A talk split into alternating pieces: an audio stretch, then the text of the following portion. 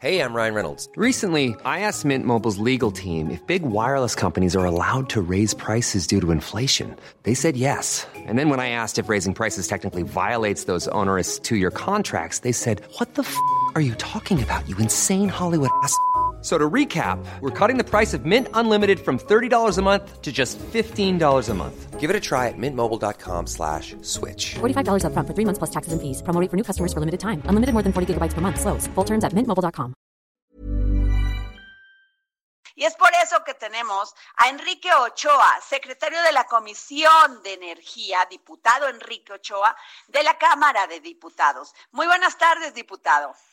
Adriana, muy buenas tardes. Me da mucho gusto estar en tu programa, saludar a todo tu equipo de trabajo y a todo el auditorio a nivel nacional. Oiga, pues, ¿cómo ve esto? Pues para atrás. Son buenas noticias que un juez federal haya dado la razón a las energías renovables para impedir que se les eh, eh, dejara de trabajar, ¿va?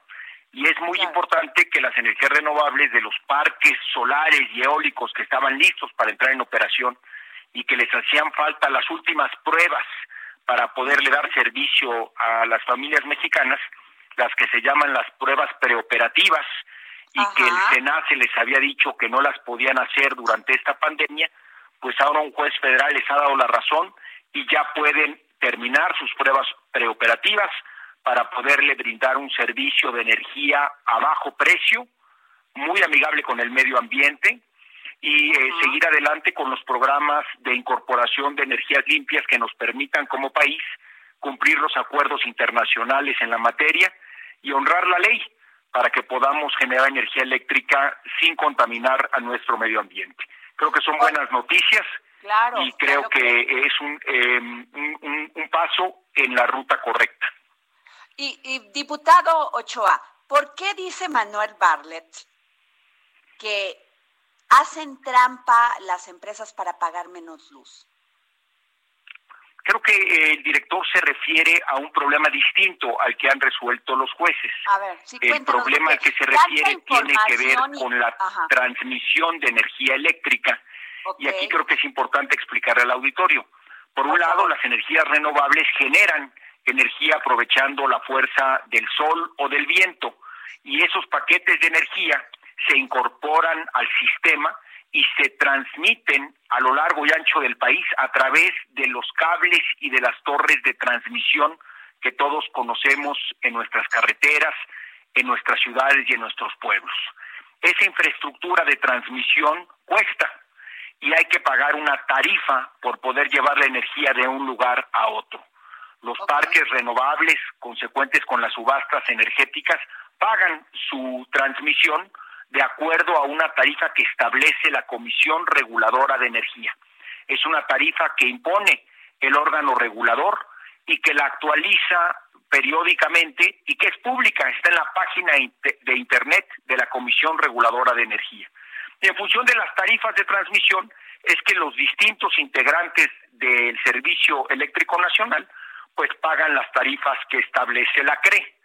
Creo que ese problema, el de las tarifas de transmisión, es un problema interesante, habrá que estudiarlo a profundidad, pero es distinto al problema que tenía el SENACE con las pruebas preoperativas de las centrales de energías renovables solares y eólicas.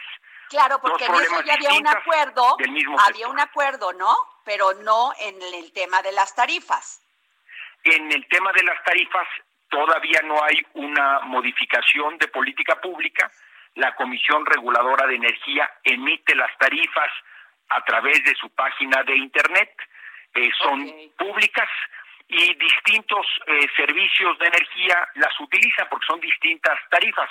Hay tarifas eh, para el, el, eh, los que tienen contratos de autoabastecimiento que generan energía que utilizan en sus propias industrias o dentro de un grupo de industrias que utilizan energía que se genera en común. Esos contratos se establecieron en 1992 y hasta 2013, que fueron terminados por la reforma energética. Son un tipo de contratos que ha existido, el del autoabastecimiento, que forman parte de un modelo anterior o un modelo pasado del sistema eléctrico, pero ahí hay unas tarifas específicas que determina la Comisión Reguladora de Energía. Bueno, Otras pero eso se puede arreglar, que le reconoce diputado. la CRE a la Comisión Ajá. Federal de Electricidad para honrarle el servicio de transmisión que la Comisión Federal de Electricidad lleva a lo largo y ancho del país.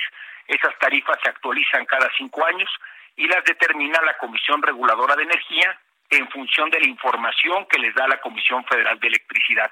Esas son tarifas distintas.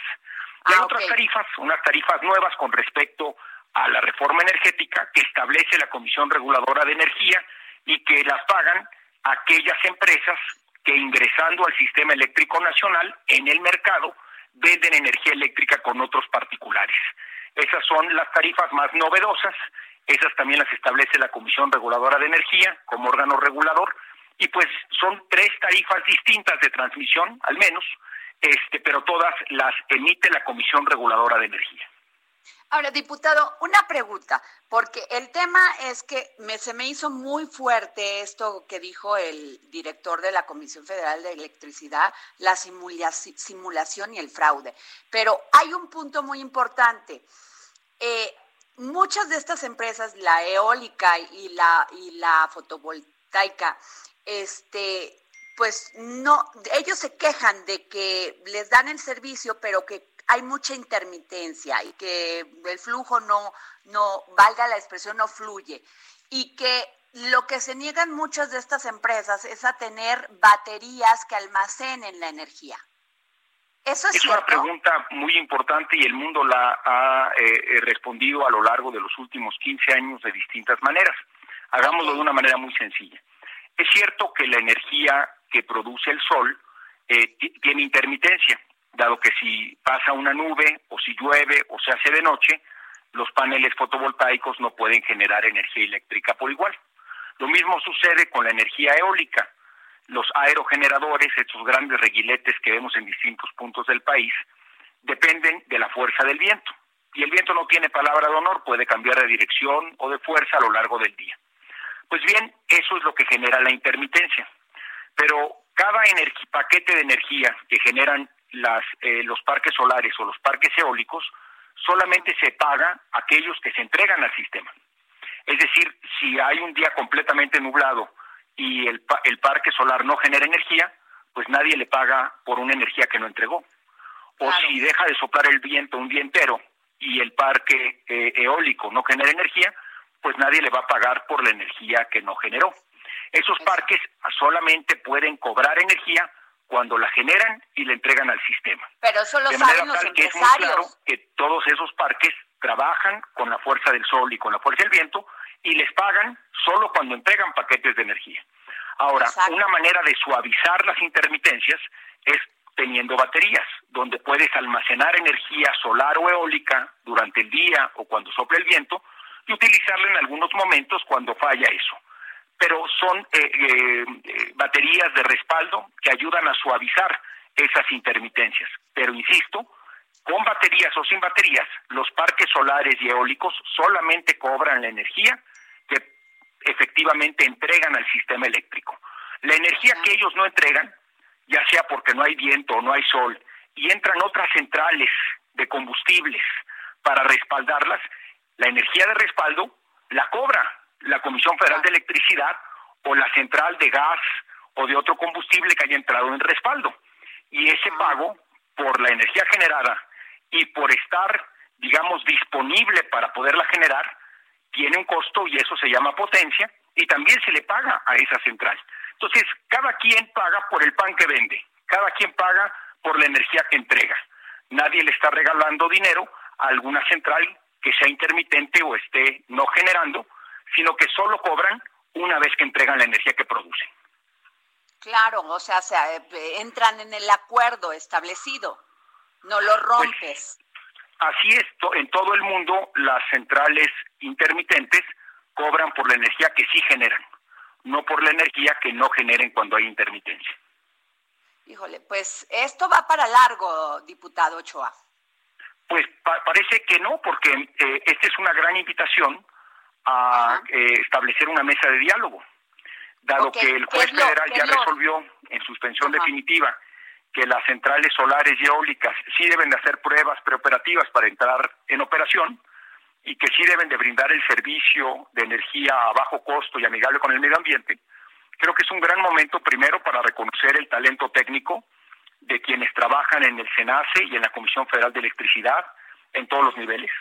Creo que es un gran momento para reconocer el esfuerzo que hacen las inversiones y los empleos que se generan en los parques solares y eólicos nuevos, consecuentes con la reforma energética.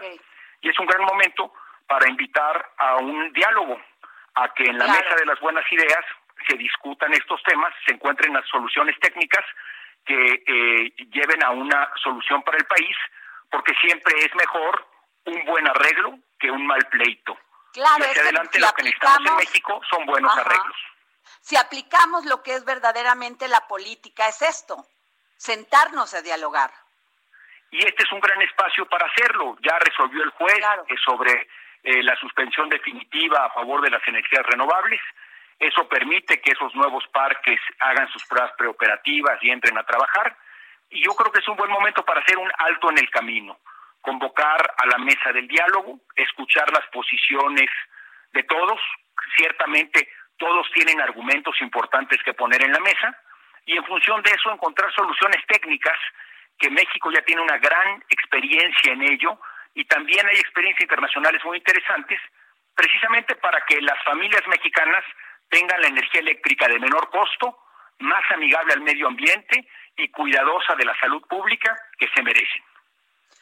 Pues muchas gracias, este diputado Enrique Ochoa secretario de la Comisión de Energía de la Cámara de Diputados, muchísimas gracias por darnos esta entrevista. Nos amplió mucho el conocimiento y yo siempre creo que todo se resuelve cuando hay ánimo, voluntad y buena política. Muchas gracias. Absolutamente, Adriana. Muchas gracias por esta oportunidad y sigamos adelante construyendo lo mejor para México. Así es. Muchísimas gracias. Planning for your next trip? Elevate your travel style with Quince. Quince has all the jet setting essentials you'll want for your next getaway, like European linen, premium luggage options, buttery soft Italian leather bags, and so much more. And is all priced at 50 to 80% less than similar brands. Plus, Quince only works with factories that use safe and ethical manufacturing practices. Pack your bags with high-quality essentials you'll be wearing for vacations to come with Quince. Go to quince.com/pack for free shipping and 365-day returns.